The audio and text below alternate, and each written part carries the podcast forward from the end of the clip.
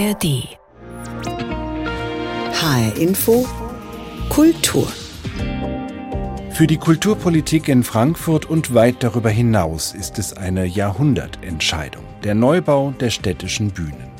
Über das Ob und das Wie und das Wo wird seit Jahren debattiert, während die prognostizierten Kosten auf über eine Milliarde geklettert sind. Jetzt ist eine Variante wieder im Spiel, die der Stadt Frankfurt eine neue Kulturmeile entlang der Wallanlagen bescheren könnte, mit Oper und Schauspiel als Perlen in einer langen Kette. Welche Chancen das für die Stadtentwicklung mit sich bringen würde, darüber spreche ich mit Thorsten Becker vom Frankfurter Städtebaubeirat in dieser Sendung. Außerdem Grusel Kunst wiederentdeckt in Gießen und Blackbox, der Mikrokosmos eines Mietshauses als Kinoerlebnis. HR Infokultur mit Christoph Schäffer. Eine künstlerische Wiederentdeckung kann man derzeit in Gießen machen. Denn die düster gruseligen Zeichnungen der Frankfurter Künstlerin Sibylle Ruppert waren schon fast in Vergessenheit geraten. Jetzt, zwölf Jahre nach dem Tod der Künstlerin, widmet ihr die Kunsthalle Gießen eine ganze Ausstellung. Dancing in the Dark, so heißt sie. Christiane Schwalm nimmt uns mit in die albtraumartige Bilderwelt der Sibylle Ruppert. Mit der rechten Hand hält die fleischig-muskulöse Figur den Kopf eines weiblichen Wesens fest, aus deren Innersten die Gedärme quillen. Ihr Gesicht wird mit einem Dorn durchbohrt. Dahinter reißt ein mausartiges Monster das Maul weit auf. Man möchte weggucken und ist zugleich angezogen von dieser Szenerie wie aus einem Horrorfilm. Zwölf Jahre nach ihrem Tod werden die Zeichnungen und Collagen der Frankfurter Künstlerin nun erstmals in einer Einzelausstellung gezeigt. Kuratorin Nadja Ismail ist durch Zufall auf Ruppert gestoßen und war direkt angetan. Es zeichnet Sibylle Ruppert eine opulente Bildsprache aus, die sehr gewaltvoll ist, sehr pornografisch, aber eingebettet in eine solche Schönheit, in eine solche Detailverliebtheit dass man fast übersehen mag, was eigentlich der Inhalt ist. Der Inhalt auf Sibylle Rupperts Werken ist abstoßend und faszinierend zugleich. Da sind Michelangelo-artige Muskelwesen, da sind spitze Sensen und andere Folterinstrumente, da vermischen sich Mensch, Tier und Technik, unmöglich zu sagen, wo etwas endet oder anfängt. Ihre Werke erinnern zum Teil an den Schweizer Maler H.R. Giger, den Schöpfer des Aliens im gleichnamigen Hollywood-Film. Mit ihm war die Künstlerin eng befreundet, doch für Ismail stehen Sibylle Rupperts Werke unabhängig davon. Ich glaube, es ist mehr eine freundschaftliche Verbindung gewesen, ein Beeinflussen, das weiß ich nicht, vielleicht eher geistiger Natur, würde ich denken. Denn wenn man die Arbeiten von Sibylle Ruppert, die natürlich auch so Mischwesen und amorphe Wesen gestaltet hat, die sind trotzdem sehr, sehr eigenständig. Alle Werke der Ausstellung stammen von dem Gießener Sammler Paul Walter, der die Künstlerin persönlich gut kannte und förderte. Er hat auch so seine Vermutung, weshalb sich Ruppert bei ihren Motiven dem Düsteren und Gewaltvollen verschrieben hat. Sie könne darin möglicherweise den Missbrauch durch ihren Vater verarbeiten. Ein Brief lege das nahe. Der Vater schreibt dort seine Überlegung, wie es dazu gekommen ist, dass er dieses Verhältnis zur Tochter entwickelt hat. Also ich will das mal als Verhältnis zur Tochter deklarieren, ja. Aber er meinte wahrscheinlich was anderes damit. Mit 18 ging Sibylle Ruppert nach Paris, um sich auf ihre zweite Leidenschaft zu konzentrieren, das Tanzen. Doch die Malerei ließ sie nicht los. Als sie mit der Tanzgruppe unterwegs war, jede Minute, die sie frei hatte, ist sie in die Museen gegangen. Und irgendwann hat sie gedacht, nein, das muss ich machen. Das ist das, was mich beschäftigt. Im Gegensatz zu Giga erfuhr Sibylle Ruppert jedoch Zeit ihres Lebens nur wenig Anerkennung für ihre Werke. In der Hochzeit ihres Schaffens in den 60er und 70er Jahren drehte sich der Kunstdiskurs vielmehr um das Abstrakte. Rupperts Bilder dagegen sind direkt und solche Szenen dann auch noch von einer Frau. Ich kenne keine vergleichbare äh, weibliche Position, die mit diesem Bildvokabular arbeitet. Sagt auch die zweite Kuratorin der Ausstellung, Gesine Borchert. Ich glaube einfach, dass das in der Zeit nicht besonders üblich war. Also sie war extrem mutig und hatte einen extremen Ausdrucksdrang. 2011 verstarb Sibylle Ruppert mit 69 Jahren in Paris, zurückgezogen und mittellos. Ihr Nachlass ging an Paul Walter, der emotional wird, wenn er darüber spricht, was ihm diese Ausstellung in Gießen bedeutet. Mein Gott, ich kann es gar nicht fassen. Ja? Und da habe ich gedacht, also das ist ein so großes Geschenk, dass ich dass ich das erleben kann, dass es hier so wunderbar dargestellt wird. Die faszinierend schaurige Bildwelt von Sibylle Ruppert. Posthum bekommt sie endlich ihre Würdigung. Dancing in the Dark, so heißt die Ausstellung in der Kunsthalle Gießen, zu sehen bis zum 22. Oktober. Auf dem Weg zu einem Neubau der städtischen Bühnen ist Frankfurt ein gutes Stück weitergekommen. Denn der neue Oberbürgermeister Mike Josef war offenbar erfolgreich bei seinen Verhandlungen über ein Grundstück an den Wallanlagen, wo nun ein Neubau des Schauspiels entstehen könnte. Damit kommt eine Vision wieder ins Spiel, die die zuständige Kulturdezernentin Ina Hartwig lange favorisiert und dann wieder aufgegeben hatte, die Kulturmeile. Vom Jüdischen Museum am Main über die Neubauten von Oper und Schauspiel und die Dependancen von MMK und Weltkulturenmuseum soll sich ein Band von Kulturinstitutionen bis hin zur alten Oper ziehen. Nun ist das Stadtparlament am Zug, den Weg dafür freizumachen. Eine zügige Umsetzung fordert auch der Städtebaubeirat, ein Expertengremium aus Architekten und Stadtplanern, das den Frankfurter Magistrat berät. Denn die Kulturmeile könne die Stadt als Ort der Kultur in eine neue Dimension führen, so heißt es in einer Stellungnahme. Ich habe mit dem Vorsitzenden des Städtebaubeirats, dem Stadtplaner Thorsten Becker, gesprochen und ihn gefragt, ob die Kulturmeile die Rettung sein könnte für eine Innenstadt in der Krise. Die Innenstadt ist in einem Wandel begriffen.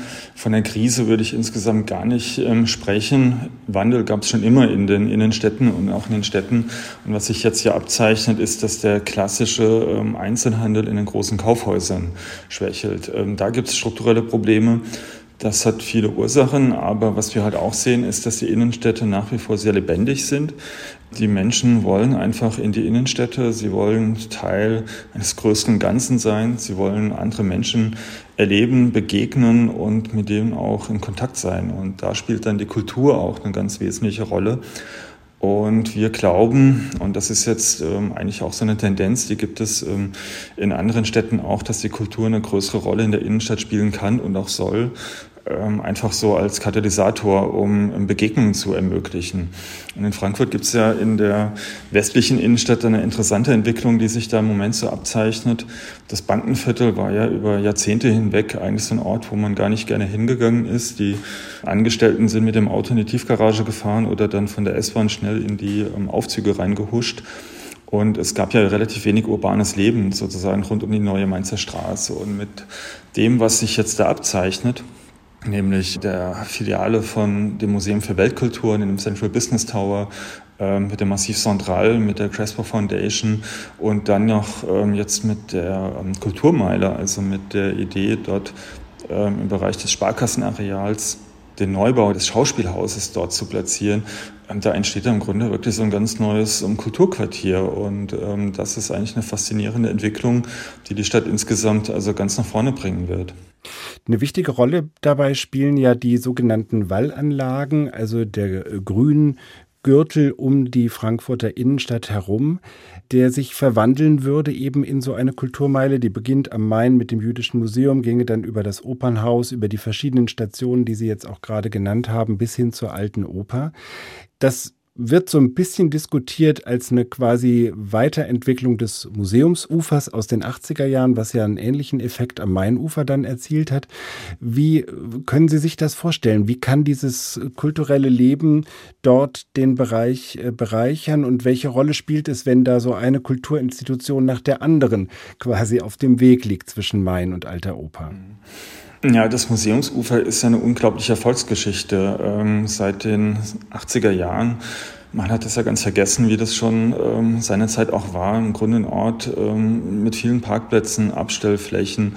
Und ähm, man hat dort im Grunde nur wenig Menschen gesehen. Und durch die Kultureinrichtungen, die dort entstanden sind, also vor allem die Museumsbauten auf beiden Seiten, ist es ja jetzt ein unglaublich attraktiver Stadtraum geworden, ähm, sowohl im Winter als auch im Sommer, wo im Grunde ähm, ganz viele Menschen hin und her flanieren und ähm, sich auch zeigen und auch einfach sehen wollen, wer ist sonst so unterwegs. Also das ist das klassische Großstadtflanieren, was man da ja beobachten kann. Und das ist durch die Museen ähm, angeregt worden. Und bei den Wallanlagen sieht man das im Moment noch nicht. Die Wallanlagen, die haben so ein paar Punkte, wo immer viel los ist. Das ist ähm, am Willy-Brandt-Platz, das ist auch am Platz vor der Alten Oper. Aber sonst sind die Waldanlagen sozusagen als durchgehendes ähm, Grünband zwar räumlich da, aber die Qualität in den verschiedenen Teilbereichen, die ist ähm, doch ähm, eher problematisch. Da gibt es ja auch so Stellen, wo man gar nicht gerne hingeht. Da gibt es Engstellen. Manchmal ist es zu dunkel oder es ist zu schlecht gestaltet oder es fehlen attraktive Sitzmöglichkeiten oder auch die Erdgeschosse in den Randbereichen, die sind da nicht so attraktiv, dass man da gerne hingehen würde.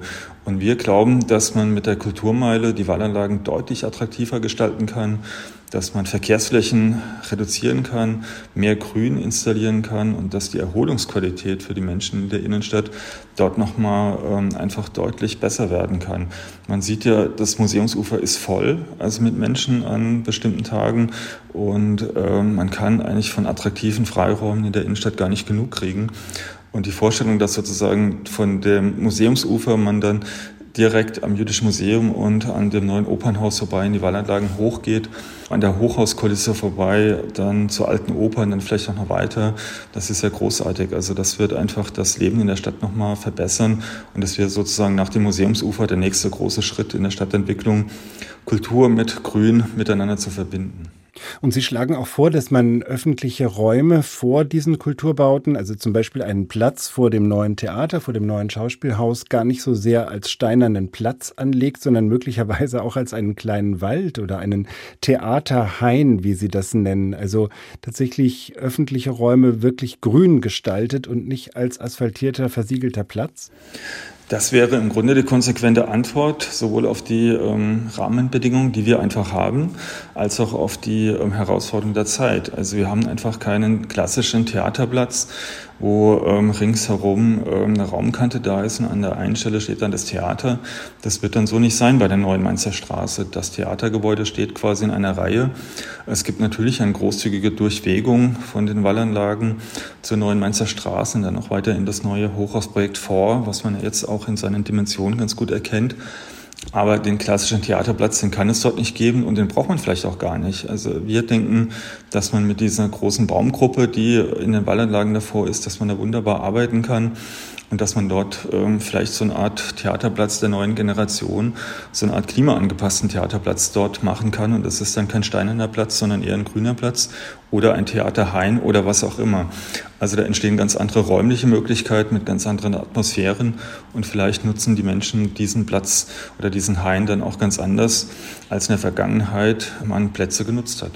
Stichwort Klima. Der Abriss der städtischen Bühnen ist ja unter anderem auch deshalb umstritten, weil dort eben sehr viel, wie man sagt, graue Energie gespeichert ist. Abriss und Neubau eine extreme CO2-Belastung äh, verursachen würden. Deshalb plädieren viele dafür, das Gebäude doch weitgehend so zu erhalten. Sie sagen jetzt, wir brauchen Architekten- und Ideenwettbewerbe zum einen für das neue Schauspielhaus, ähm, eben in dieser Bankenviertelumgebung und zum anderen aber auch für den Neubau des Opernhauses, von dem aber möglichst viel von den städtischen Bühnen, wie Sie schreiben, erhalten werden soll, auch das unter Denkmalschutz stehende Wolkenfoyer. Ist das äh, überhaupt denkbar, in einen Neubau möglichst viel von der alten Bausubstanz zu integrieren und möglichst viel eben auch von diesem Wolkenfoyer zu erhalten, wenn man ja gleichzeitig an der Stelle die Grünanlage wieder vergrößern und dadurch ja das Gesamtgebäude eigentlich verkleinern möchte? Das ist sicherlich ein Widerspruch zu versuchen, ähm, das Folgenfoyer in seiner ganzen Breite zu erhalten und gleichzeitig den Durchgang von den Wallanlagen zum Mainufer zu verbreitern. Da ist einfach ein ganz klarer Zielkonflikt, aber ich denke, das ist einfach Aufgabe der Architekten in dem Wettbewerb, ähm, dafür Vorschläge auch zu machen. Und vielleicht gibt es auch Vorschläge, an die wir noch gar nicht denken, die das Thema des Wolkenfoyers aufnehmen, vielleicht auch weiterführen und dann in Richtung des Mainufers führen. Im Moment ist das Wolkenfoyer nur nach Norden zum Willy-Brandt-Platz orientiert. Vielleicht wickelt es sich auch um das Gebäude herum. Also ich habe da großes Vertrauen in die Architektenschaft, dass sie da Lösungen entwickeln im Rahmen des Wettbewerbs, an die wir alle noch gar nicht denken. Und dass man von dem Gebäudebestand das erhalten kann, was auch sinnvoll zu erhalten ist, das ist dann auch zu prüfen. Nur jetzt pauschal zu sagen, also wir erhalten das Gebäude, wir sanieren das, das ist ja einfach ähm, unrealistisch und ja auch schon Teil des Beschlusses der Stadtverordnetenversammlung, dass man das nicht verfolgen will. Das sind einfach die Risiken viel zu groß. Und ich denke, dass das Thema Ökologie auch ähm, umfassender und weiter gedacht werden muss, als jetzt nur auf die ähm, graue Energie sozusagen im Gebäudebestand zu achten, sondern es geht auch um ökologische Themen bei den Neubauten. Es geht um die Mehrzahl der Grünflächen. Es geht um die Frage, wie kann ich zum Beispiel auch eine Dachfläche als Dachgarten nutzen? Welche Wirkungen, Ausstrahlung hat die dann auf die ähm, Umgebung? Also Ökologie muss, glaube ich, weitergedacht werden. Thorsten Becker, der Vorsitzende des Städtebaubeirats zur Zukunft der städtischen Bühnen in Frankfurt und zur jetzt wieder möglich erscheinenden Vision einer Kulturmeile entlang der Wallanlagen. Ausgangspunkt dieser Kulturmeile wäre das Jüdische Museum, das erst vor wenigen Jahren einen einladenden Neubau bekommen hat. Da ist zurzeit die Ausstellung Ausgeblendet eingeblendet zu sehen. Es geht um die bisher ungeschriebene jüdische Filmgeschichte der Bundesrepublik. Jan Tussing war für uns dort. Oh, mein Lilly Palmer begann ihre Bühnenkarriere als Schauspielerin am Hessischen Landestheater in Darmstadt 1932 in der Operette Die Blume von Hawaii. 1933 musste die Tochter jüdischer Eltern vor den Nazis fliehen und kehrte erst 20 Jahre später als internationaler Filmstar nach Deutschland zurück. Ihr Lied Oh mein Papa aus dem Film Feuerwerk machte sie 1954 in Deutschland über Nacht zum Star. Lilly Palmers Geschichte wird in der neuen Ausstellung im Frankfurter Jüdischen Museum thematisiert. Ausgeblendet, eingeblendet. Über die jüdische Filmgeschichte der Bundesrepublik. Kuratiert von Johannes Pretorius Rhein und Lea Wohl von Haselberg. Unsere Diagnose war, die jüdischen Filmschaffenden wurden als jüdische Filmschaffenden aus der deutschen Film- und Fernsehgeschichte ausgeblendet. Klar, die waren teilweise Stars wie Lily Palmer. Bei einigen war das Jüdische auch als ein biografischer Hintergrund irgendwie bekannt. Aber eigentlich gab es keine Wahrnehmung davon, dass es ein jüdisches Filmschaffen in Deutschland nach 1945 gibt. Ausgeblendet wurde nicht nur die jüdische Geschichte von Lily Palmer oder Eric Charell, dem jüdischen Regisseur, auf dessen Drehbuch der Film Feuerwerk basiert. Ausgeblendet wurde alles, was die Deutschen an ihre Verbrechen in der Zeit vor dem Zweiten Weltkrieg erinnern könnte sagt die Kuratorin und Filmwissenschaftlerin von Haselberg. Was wir mit der Ausstellung machen, ist eine Einblendung vorzunehmen, also bewusst etwas sichtbar zu machen, was eben lange in der Rezeption und auch in der wissenschaftlichen Forschung unsichtbar war. Das heißt, wir setzen da explizit was dagegen, überlagern das Bild mit zusätzlichen Informationen und ich hoffe, das wird interessant. Die Ausstellung über die jüdische Filmgeschichte der Bundesrepublik ist in sechs große Themenbereiche chronologisch unterteilt und erzählt von der unmittelbaren Nachkriegszeit. Sie behandelt die 1950er Jahre und das beginnende deutsche Fernsehen, geht über die Zeit des neuen deutschen Films zu den 70er Jahren mit der Lust an Folklore und endet schließlich mit den 80er Jahren und dem Beginn der deutschen Erinnerungskultur. Was das Kuratorenteam bewusst nicht zeigen wollte, waren Holocaust-Filme oder Filme, die ein nicht-jüdisches Publikum von jüdischen Filmschaffenden klischeehaft erwarten würden, sagt Kurator Johannes Pretorius Rhein. Natürlich ist die Vergangenheit, die Shoah und die Bedeutung davon in der Gegenwart für viele Leute, um die es in der Ausstellung geht, ein entscheidendes Thema gewesen. Aber wir zeigen bewusst nicht nur Filme, die jüdische Themen im weitesten Sinne behandeln, sondern zeigen, wie unterschiedlich die Positionen waren, die jüdische Filmschaffende in dieser Filmkultur einnehmen konnten, auch um dieser ja, etwas stereotypen Zuweisung und Erwartung an immer die Opferrolle zu spielen für die deutsche Erinnerungskultur, um der was entgegenzusetzen. Unser Ehrengast ist eine Dame, mehr darf ich also nicht verraten. Ausgeblendet, eingeblendet. Ein unterhaltsamer und informativer Parcours durch eine bislang unbekannte und unaufgearbeitete Filmgeschichte. Zu sehen ist aber auch der überraschende und zum Teil ignorante Umgang einer sehr unsicheren deutschen Nachkriegsgesellschaft. Sprechen Sie Deutsch? Ja. Ist Deutsch Ihre Muttersprache? Ja. Sind Sie also Deutsche? Nein. Fundstück, ein Ausschnitt aus der beliebten Unterhaltungssendung Was bin ich mit Robert Lemke. Darin müssen drei Ratende mit verbundenen Augen die Identität einer berühmten Person erraten. Hier Lilly Palmer. Ihre Muttersprache ist Deutsch, aber Sie sind nicht Deutsche, einfach weil der Pass anders ist. Ja. Für Kuratorin Lea Wohl von Haselberg ein bändesprechender Teil der jüdischen Filmgeschichte Deutschlands. Die finden ganz schnell raus, dass Lilly Palmer Lilly Palmer ist und das geht auch durchaus über die Information, dass Deutsch ihre Muttersprache ist, sie aber keinen deutschen Pass hat.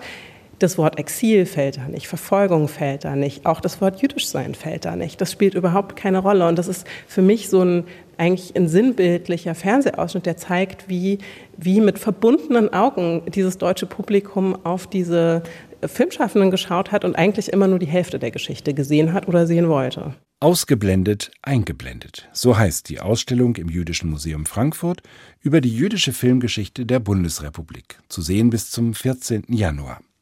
Das Begleitprogramm bietet unter anderem zahlreiche Filme, die im Kino des Deutschen Filminstituts und Filmmuseums laufen.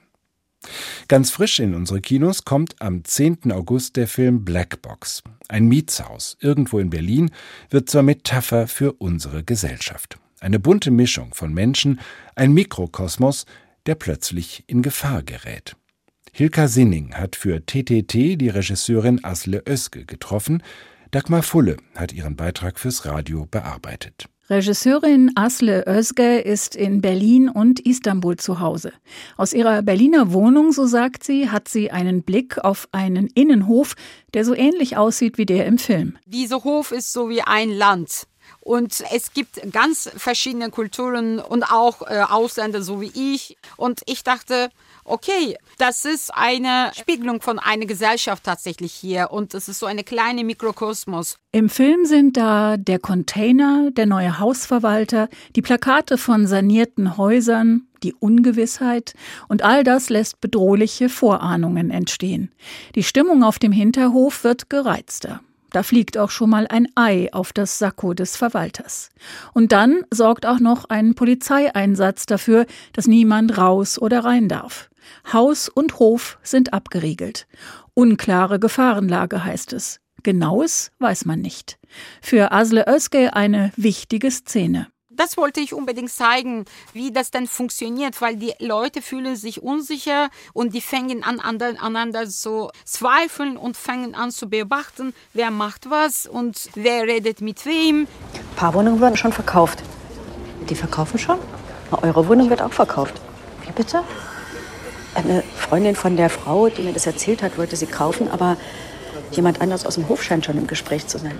Da ist sie, die Angst, das eigene Dach über dem Kopf zu verlieren. Wie damit umgehen? Migranten, Meckerer, Mitläufer, Rebellen, es gibt sie alle in diesem Mietshaus und sie trauen einander bald nicht mehr über den Weg. Die Regisseurin spielt mit unseren Verhaltensmustern und sie zeigt, was passiert, wenn Verunsicherung und Angst gezielt eingesetzt werden, nach dem uralten Prinzip Teile und herrsche und schüre die Gerüchteküche. Die Mieterin aus einer Wohnung in ihrem Haus, vierter Stock, eine Iranerin, schottet sich von allem ab. Eine Problemwohnung. Äh, Herr Horn, was meinen Sie mit Problemwohnung? Was passiert, wenn diese ganze Stress und diese ganze Angst, äh, diese ähm, ganze Verurteile dann alles zusammenkommen und die Masken fallen und was kommt von hinter dieser Masken. Und darüber wollte ich reden. Black Box ist ein Film über unsere Zeit, in der eine Krise auf die andere zu folgen scheint, ohne Atempause. Und ein Film über unsere Gesellschaft, die vom Zerfall bedroht ist. Eine einfache Lösung bietet er nicht an, aber zumindest den Impuls, das alles nicht nur einfach hinzunehmen und zuzuschauen. Black Box von Asle Özge kommt am 10. August in unsere Kinos. Und das war HR Infokultur mit Christoph Schäffer. Die Sendung als Podcast gibt es bei hrinforadio.de und in der ARD Audiothek.